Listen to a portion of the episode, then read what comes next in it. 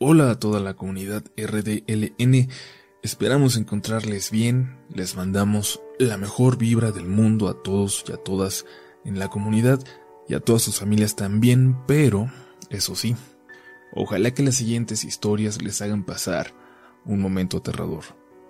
Vamos a compartir con ustedes experiencias que ocurrieron en panteones, en cementerios y como siempre, les invitamos a que nos dejen las suyas, que nos las hagan llegar a mi relato de la noche arroba. Estás escuchando Relatos de la Noche. Quiero compartir con ustedes un episodio de mi vida. Bueno, más que nada, en verdad, algo que me ocurrió una noche pero que fue suficiente para hacerme pasar de escéptico a una persona bastante miedosa hasta la fecha. Yo trabajaba en un centro comercial, en una conocida cadena de hamburguesas. Salía a las once casi siempre, pero en aquella ocasión esperé a mi novia, que trabajaba en el cine y que se había quedado tarde hasta la última función. Cuando fui a verla, estaba platicando con un tipo que trabajaba con ella. Un tipo al que yo odiaba porque era obvio que estaba enamorado de mi novia, pero ella no se daba cuenta. Yo era muy inmaduro en aquel entonces, muy tonto. Todavía estaba en edad de que esas inseguridades me hacían molestarme por cosas como esa. Discutí un poco con ella y me terminó diciendo que no quería irse conmigo, que se iría con Claudia, una vecina de ambos por la que siempre pasaban sus papás. Me fui súper enojado por haber esperado en vano y por ahora tener que ir a esperar el transporte público yo solo. Quizás por este detalle haya quien adivine el centro comercial al que me refiero porque a unos 200 metros, por la avenida principal, estaba un cementerio, de esos muy muy viejos en los que hace años que ya no entierran a nadie. Crucé hacia allá, porque de ese lado tenía que esperar mi microbús, y caminé un poco más a un parador, un poco más lejos pero más iluminado. Seguía pensando en lo mismo, dándole vueltas a la pelea, cuando me di cuenta de que había dejado mis audífonos en la mesa donde había discutido con mi novia. Le envié un mensaje pidiendo que los recogiera por favor y me contestó en un audio. Y algo pasó.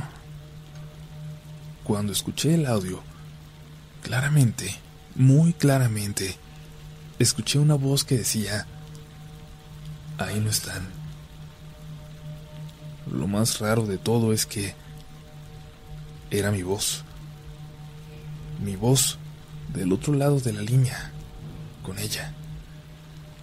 Volví a escuchar el mensaje, pero esta vez mi voz ya no estaba.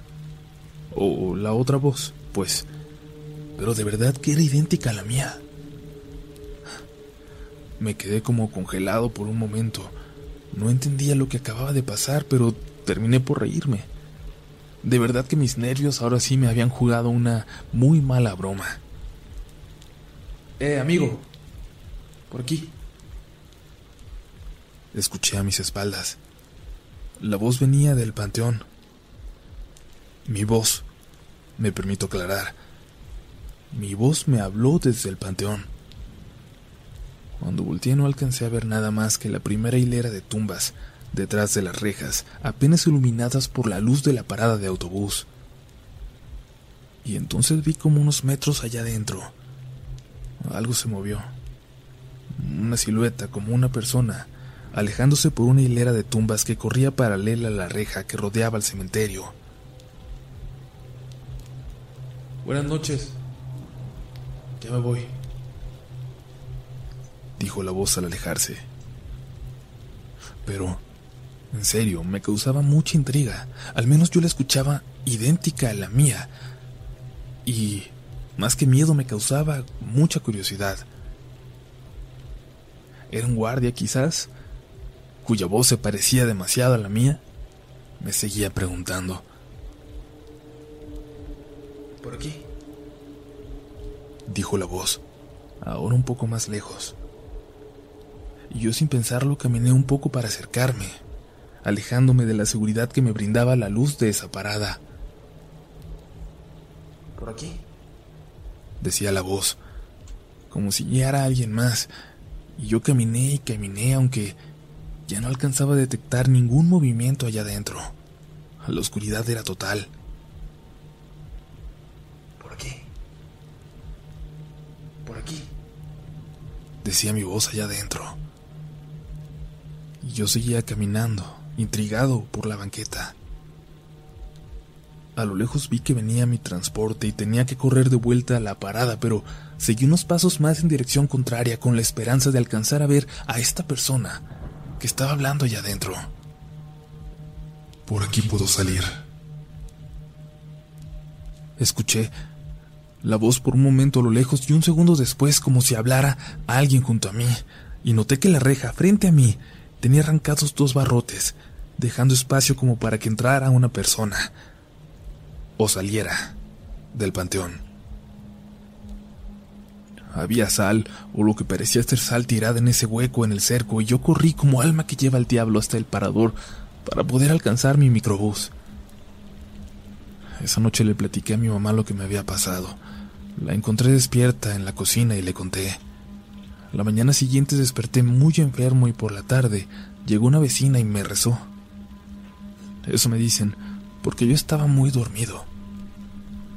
No sé qué más estuvo haciendo por unos días cuando el cansancio casualmente me vencía todas las tardes, pero eventualmente me recuperé. No pude ir a trabajar esa semana y cuando me visitaba mi novia, aunque me moría de ganas, no le podía contar. Nunca le conté. Pero desde entonces creo y respeto las historias inexplicables que me llegan a contar a mí.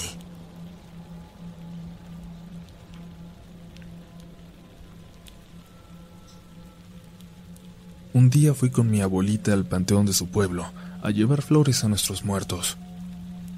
Este lugar está a medio campo, por lo que es muy solitario y solo lo rodean algunos árboles y milpas. Aquel día nos quedamos arreglando todas las tumbas de sus familiares fallecidos. Llevábamos más de cuatro horas ahí. La verdad yo ya estaba bastante molesto porque ya me quería ir, pero ella se veía muy apurada y con cierto gesto de preocupación. Justo cuando estábamos terminando, escuchamos ruidos de ganado, trotes ligeros, el mugido de los animales, resoplos, etc. Sonidos que se dirigían al lugar, hacia nosotros. En ese momento ella se levantó de un brinco y me dijo, ya vámonos, ya nos agarraron aquí, córrele. Obviamente no iba a desaprovechar la oportunidad de por fin irnos, pero en el momento no comprendí lo que estaba pasando. Mi abuelita, que padece de dolor en las rodillas permanente, estaba corriendo con mucha agilidad y con su carita de susto que hasta ese momento yo no había conocido. De golpe, el sonido de estos animales se hizo más violento. Se escuchaba cerca, pero como si fuera ganado muy estresado. No sé cómo describirlo, pero eran como vacas, ovejas o caballos muy alterados, tal vez enojados. Lo escuchaba ya del otro lado del panteón, muy cerca. Logramos salir y ya estando cerca del camino que nos llevaba al pueblo, caí en la cuenta de que ya casi era de noche. Vi mi celular, el mismo con el que escribo esto, y eran las 6:15, hora a la que, en noviembre, ya estaba cayendo la noche por allá. Me dio bastante miedo y quise marcarle a alguien para que fuera a alcanzarnos, pero no había nada de señal en ese sitio. Agarramos el camino a casa de mis tíos, pero de verdad que se oscureció muy rápido y era una noche muy negra. A pesar de eso, mi abuelita no quería que encendiera la linterna del teléfono para alumbrar el camino. Tampoco quería hablar o hacer ruidos. Iba rezando con voz muy baja. Y a mí hasta me dolió el estómago del miedo. Para empeorarlo todo, poco después escuchamos el bramar de un toro, pero muy cerca de nosotros. Y desde ese momento no dejamos de escuchar el caminar del animal, su respiración pesada y el ruido de sus patas.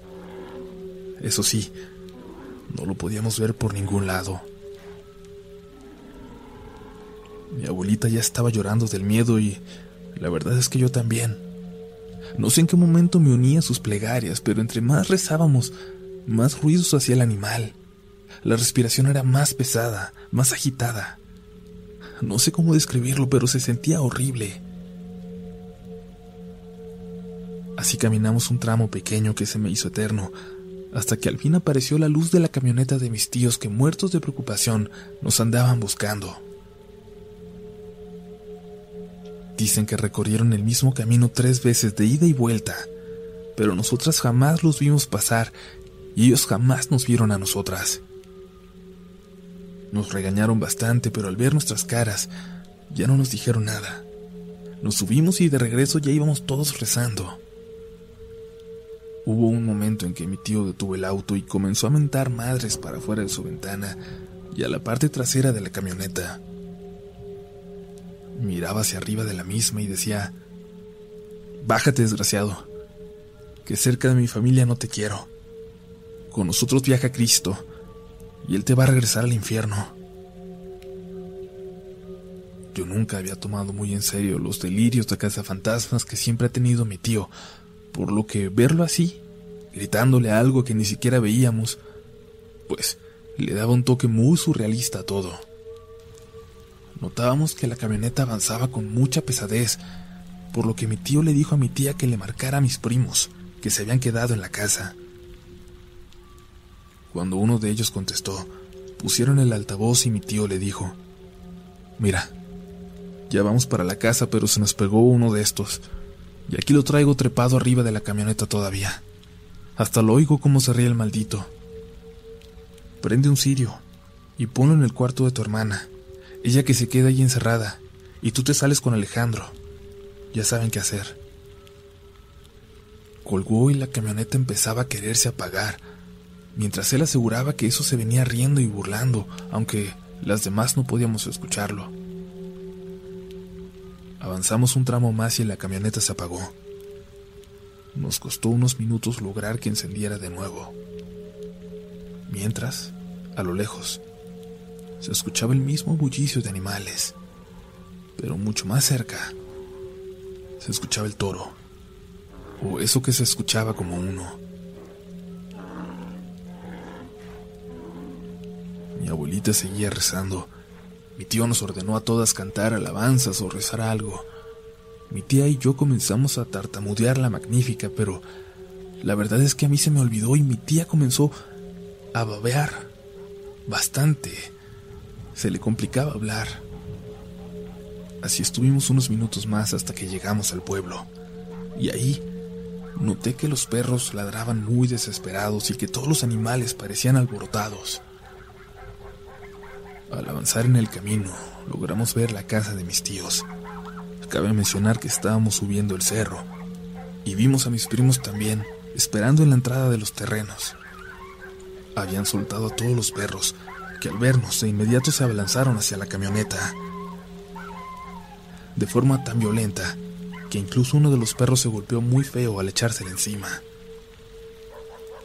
Entonces, mis primos y algunos vecinos se unieron lanzando piedras hacia el techo de la camioneta, hasta que sentimos como algo saltó de arriba de nosotros hacia los árboles, y en ese momento la camioneta empezó a avanzar normal y pudimos llegar a la casa. De ahí ya nos salimos hasta la mañana siguiente. A mi abuelita y a mí nos mandaron a dormir con mi prima, con la compañía de mi tía. Mis primos no durmieron, mi tío tampoco. Al día siguiente nos contaron que ellos y algunos vecinos se quedaron velando. Todos los perros de la zona anduvieron sueltos. Algunos se perdieron y otros aparecieron mordidos y golpeados. Yo no quise ahondar en el tema hasta hace poco que mis tíos vinieron de visita. Les pregunté qué era aquello que nos siguió aquella noche y me dijeron que no lo saben bien, que no son nahuales, ni brujas, pero que son cosas que bajan del cerro que está al otro lado de la autopista y que se meten al panteón a comer cuerpos de la fosa común o que se llevan los huesos de los difuntos. Dicen también que a veces abusan de las muchachas que caminan solas por aquellos caminos, o que a las más bonitas se las llevan para casarse con ellas.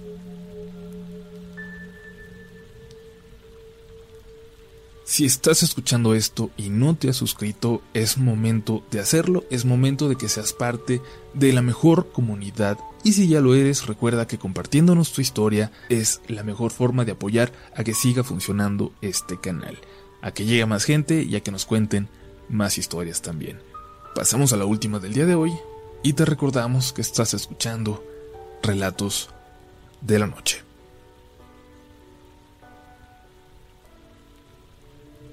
Recuerdo muy bien aquellos días. Recuerdo el rostro de preocupación con el que mi papá llegaba a la casa, cada tarde, cada noche. No encontraba dónde trabajar. Mi mamá planchaba y lavaba ropa, pero no era suficiente. Mi papá ya tenía unos meses sin trabajo, y nosotros éramos todavía muy chicos para poder ayudar. Una de esas noches, mi papá regresó pálido a la casa. Ni siquiera pudo cenar. Pasaban de las once. Le habían dado oportunidad de trabajar en un taller, pero... Pero lo cierto es que él no sabía hacer mucho de mecánica y supo que no le pagarían algo decente si solo se encargaba de pasar herramientas y cargar. Pero esos pesos iban a ser necesarios mientras conseguía algo más. Pero su semblante tenía otro origen. Esa noche le había pasado algo camino a casa. A la mañana siguiente me pidió que le acompañara a un mandado y yo acepté. Era sábado, yo no tenía escuela, y él entraría a trabajar al taller hasta la tarde. Caminé con él como por 20 minutos. Llegamos hasta el panteón, a la mitad entre el taller donde iba a trabajar esos días y la casa.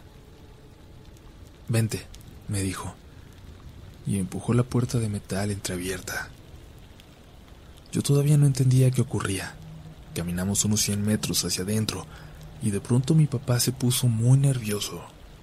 Vio algo. Y me dijo que nos fuéramos. Que nos fuéramos rápido de ahí. Empezamos a caminar hacia la puerta, pero terminamos por salir corriendo. Regresamos apresurados a casa y le pregunté, como no queriendo saber la respuesta, ¿qué habíamos ido a hacer ahí?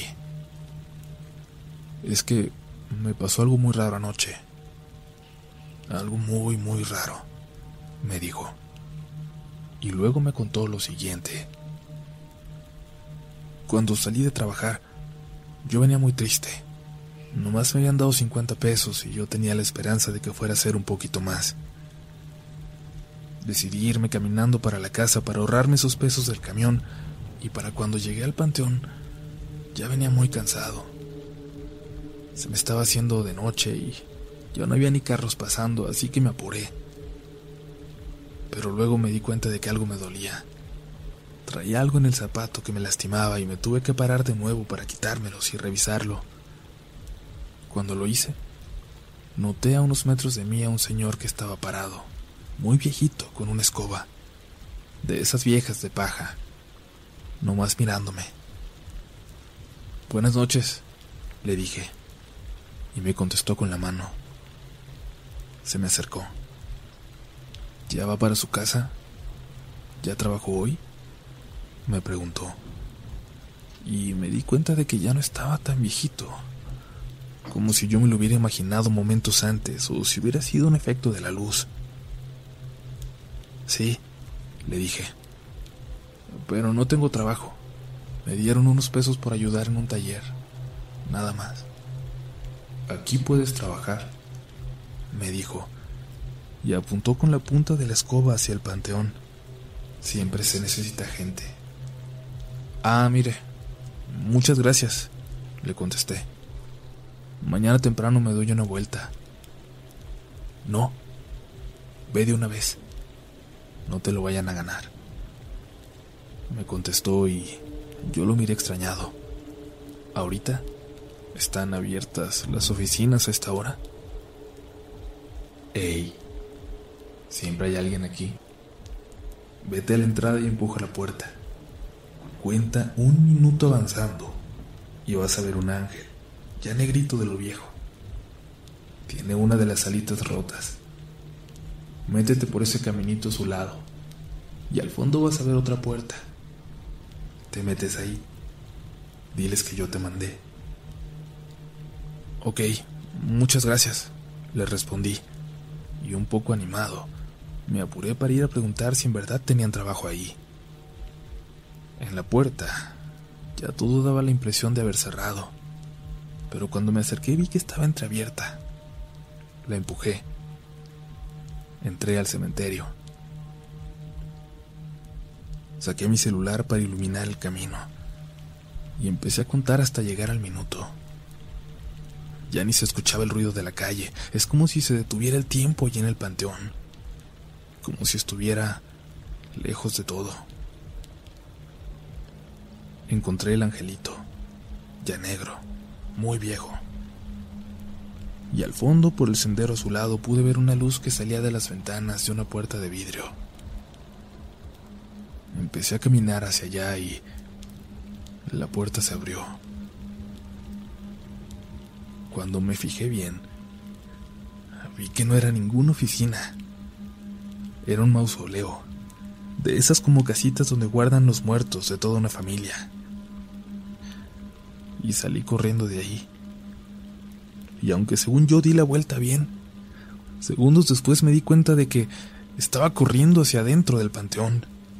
Volteé y sí, atrás de mí se veía la calle a lo lejos. Y corrí como pude, cojeando porque aún tenía el dolor en el pie y, y por fin me pude salir. Aunque mientras me acercaba a la puerta sentí, me imaginé, como si se estuviera cerrando. No pude dejar de pensar en qué diablos acababa de pasar cuando caminé apresurado para la casa. Y luego ni siquiera pude dormir pero en el insomnio pensé que quizás había entendido mal las direcciones tan específicas que me había dado el Señor. De hecho, no me había fijado si el ángel tenía la alita quebrada. Y a eso fui hoy. Ahorita que fuimos a verlo, me cercioré. Sí era ahí. Y eso que estaba al fondo sí era un mausoleo, lleno de polvo con cadenas, como si hace mucho que no se abriera. Mi papá interrumpió la historia porque llegamos a la casa y nunca más la quiso repetir. Sin embargo, estuvo trabajando una semana más en ese taller, ese trabajo que le hacía pasar por el panteón.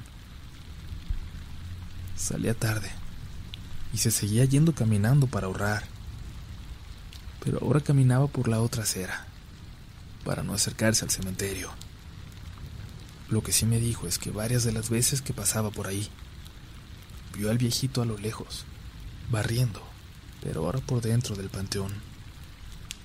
Y que aquel último día que pasó por ahí, lo vio paradito nada más, diciéndole adiós a lo lejos.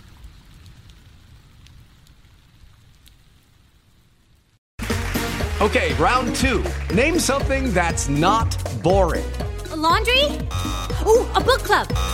Computer solitaire, huh? Ah, oh, sorry, we were looking for Chumba Casino. That's right. ChumbaCasino.com has over 100 casino style games. Join today and play for free for your chance to redeem some serious prizes. ChumbaCasino.com. No purchase necessary. Full prohibited by law. 18 plus terms and conditions apply. See website for details.